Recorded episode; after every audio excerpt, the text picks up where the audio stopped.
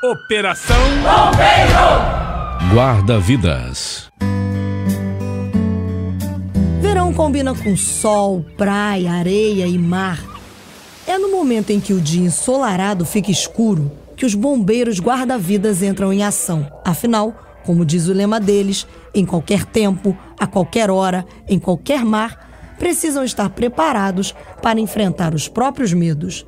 O coronel Glauco Leite, comandante das atividades de salvamentos marítimos, fala das qualidades que um guarda-vida precisa ter. Excelente capacidade física e capacidade psicológica também para poder enfrentar as adversidades. Apesar dos perigos que enfrentam esses heróis da vida real, que vestem camisetas vermelhas e se espalham pelas areias de nossas praias, amam o que fazem e se sentem privilegiados. Não é, Tenente Coronel Paulo Costa? Olhando para trás, eu vi que realmente valeu muito a pena e hoje eu tenho uma profissão digna, né, reconhecida e muito prazerosa, né? ainda sou remunerado. Nem sempre a batalha contra a fúria marítima é vencida. Há histórias que marcam. Por mais que o tempo passe, ainda estão na memória resgates que não conseguiram manter vivas as vítimas da correnteza. O sargento Anderson, lotado no 18º Grupamento Marítimo em Cabo Frio, viveu uma experiência assim. Visualizei um homem e uma mulher, só que naquele local onde eles caíram era muito difícil entrar por ali. Consegui fazer o resgate dela, depois foi até o senhor, que já estava muito mal. Felizmente ele veio a falecer, fiquei muito abalado, muito cansado, que eles estavam completando um mês de casado, eles eram paulistas e vieram passar uma temporada aqui em Cabo Frio não é exagero dizer que ser bombeiro é muito mais que uma profissão, é uma missão. É exatamente assim que o capitão bombeiro Nazir Júnior é lembrado pela família. A esposa Regina Dutra é só orgulho. Ele conseguiu unir a vocação dele na vida profissional dele. O tenente Júnior, como era conhecido pelos colegas de farda, passou 10 anos na corporação como enfermeiro socorrista e tinha o desejo de ser guarda-vidas. Em 2018, ele começou a fazer o curso de salvamento no mar, obrigatório para todos os bombeiros que querem se especializar nesse tipo de resgate. No terceiro mês de treinamento, em um dia de ressaca na praia da Barra da Tijuca, Nazir mergulhou para atravessar uma onda e não foi mais visto, como conta Regina.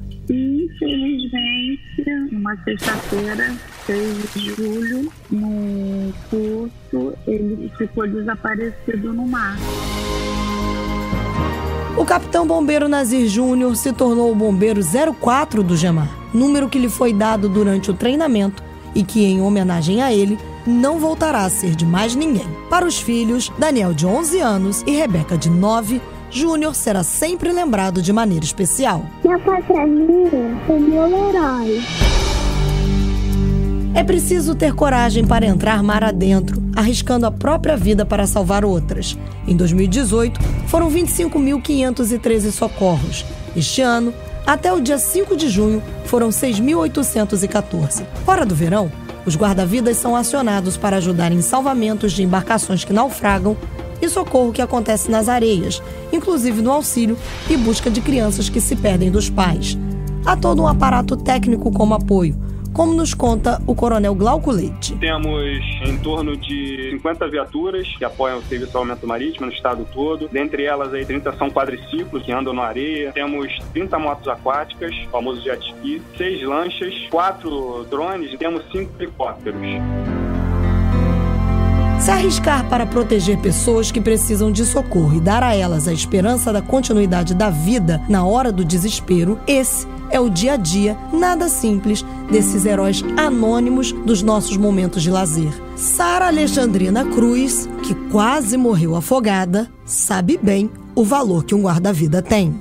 Profissão de coragem, de doação, porque muitas vezes eles vão tentar tirar alguém e podem até eles mesmos também irem com a própria vítima. É um dom, é gratidão mesmo. Com trabalhos técnicos de Jair Cardoso, edição de texto Juliano Medeiros, reportagem e edição Marcela Bastos. Operação Bombeiro 93 FM